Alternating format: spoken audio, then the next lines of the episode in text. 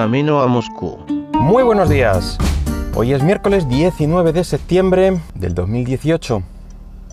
Bueno, y quiero comenzar el, el podcast haciendo un brevísimo resumen de lo que fue el Keynote, que ya os avancé un poco el podcast pasado, y qué es lo que realmente pasó por allí. Bueno, como ya dije, se, mm, se esperaban tres nuevos iPhone, que fueron los que se presentaron, y los han denominado eh, iPhone 10S, 10S Max y el 10R. Siendo este último el bueno, el esperado low cost, mm, aunque bueno, sigue siendo precio Apple, aunque bueno, un poquito más barato, reduciendo algo en calidad de materiales y en algún que otro componente eh, el móvil. También se presentó un nuevo Apple Watch, el Series 4, también un poco con lo, con lo esperado, mejor pantalla, eh, más pequeño, como novedad que no se esperaba la gente, el electrocardiograma. Te hace, es capaz de hacerte un electrocardiograma directamente en la pantalla de- del reloj. Y la verdad es que poco más dio de sí el evento. Bueno, quizá que se anunció la fecha oficial de salida del iOS 12, que fue este pasado lunes, y también se comentó que habría una ligera renovación en la tienda, que habría un remozado de algunos MacBook, eh, un próximo Mac OS 10 denominado Mojave para este otoño, pero todo esto fue, fue muy de pasada. Yo creo que no querían ensombrecer el, motivo real del evento. Eh, los iPhone, que fue lo que ocupó gran parte de la presentación.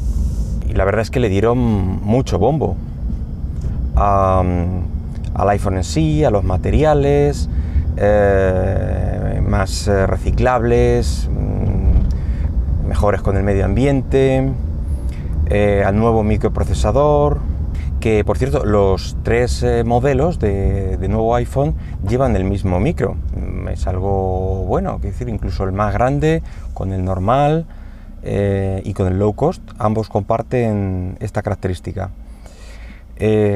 Comentaron la potencia que tenía, eh, la inteligencia artificial de la cámara, etc. También le dieron bastante bombo a la, cámara, pues eh, lo, bien que saldrán ahora los selfies, lo bien que saldrán ahora las fotos gracias a esta, inteligencia artificial, etc. Bueno, la horquilla de precios, que no lo había dicho, eh, pues los precios irán desde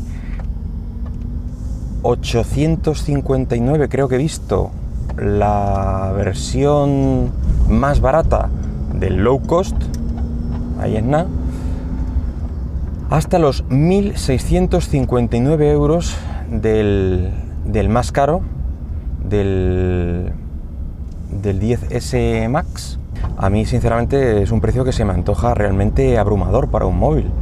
Pero bueno, volvamos a temas más terrenales y vamos a hablar del tema principal del podcast de hoy, que son eh, las aplicaciones, tanto de web como móvil, de- del flujo de eventos. A ver si sé explicarlo.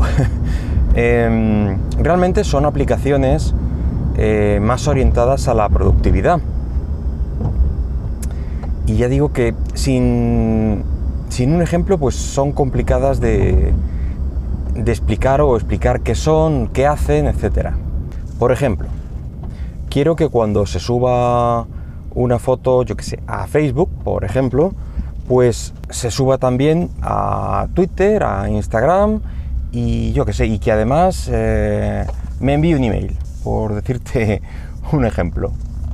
Este tipo de acciones son las que te facilitan este, este tipo de aplicaciones. Hay unas cuantas de estas aplicaciones. Eh, yo destacaría tres por encima del resto.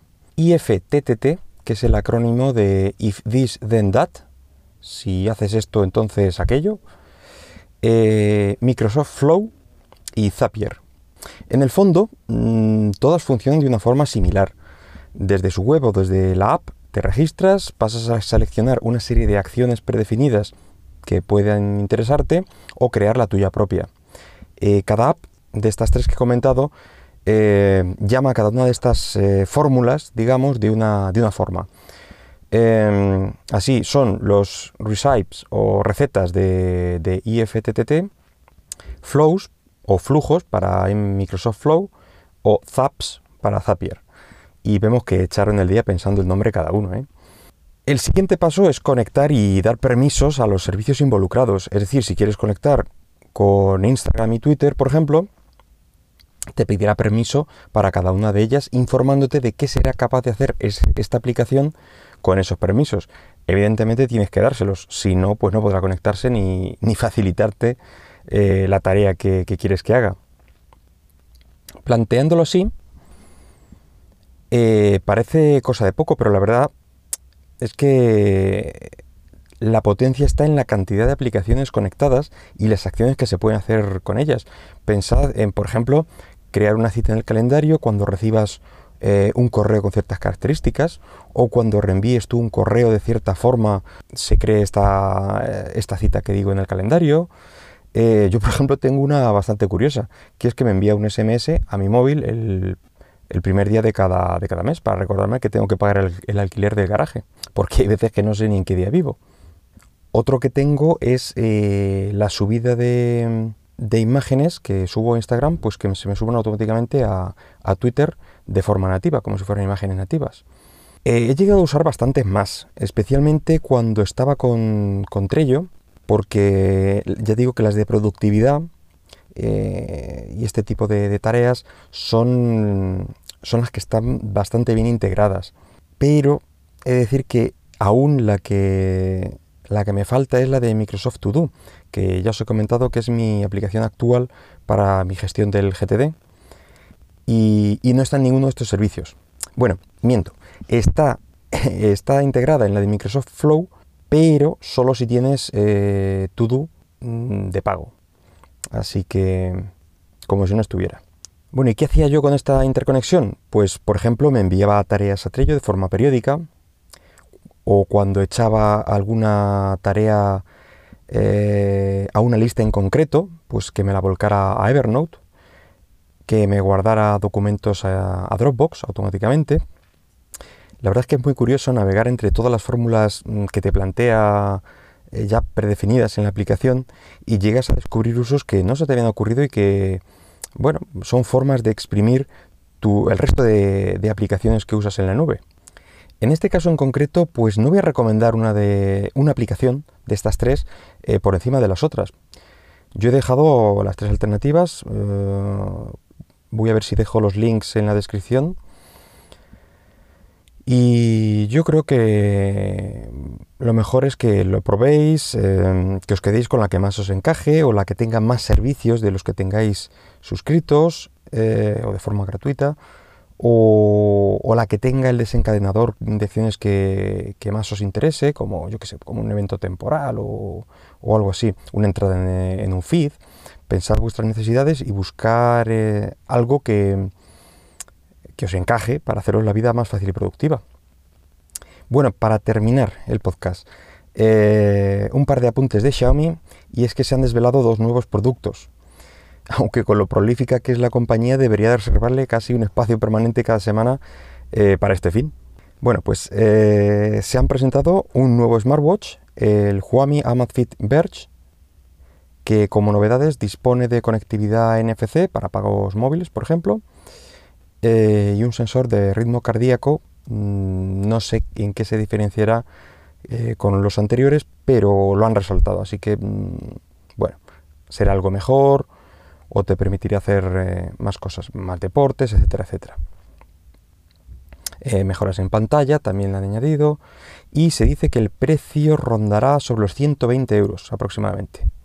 Y un segundo producto, eh, tras algunas fotos que se filtraron hace unos días, bueno, pues ya se ha descubierto por completo, incluso hay por ahí una video review del Xiaomi Redmi Note 6 Pro. Eh, y se confirma pues la doble cámara trasera y delantera, un guiño para los amantes de los selfies.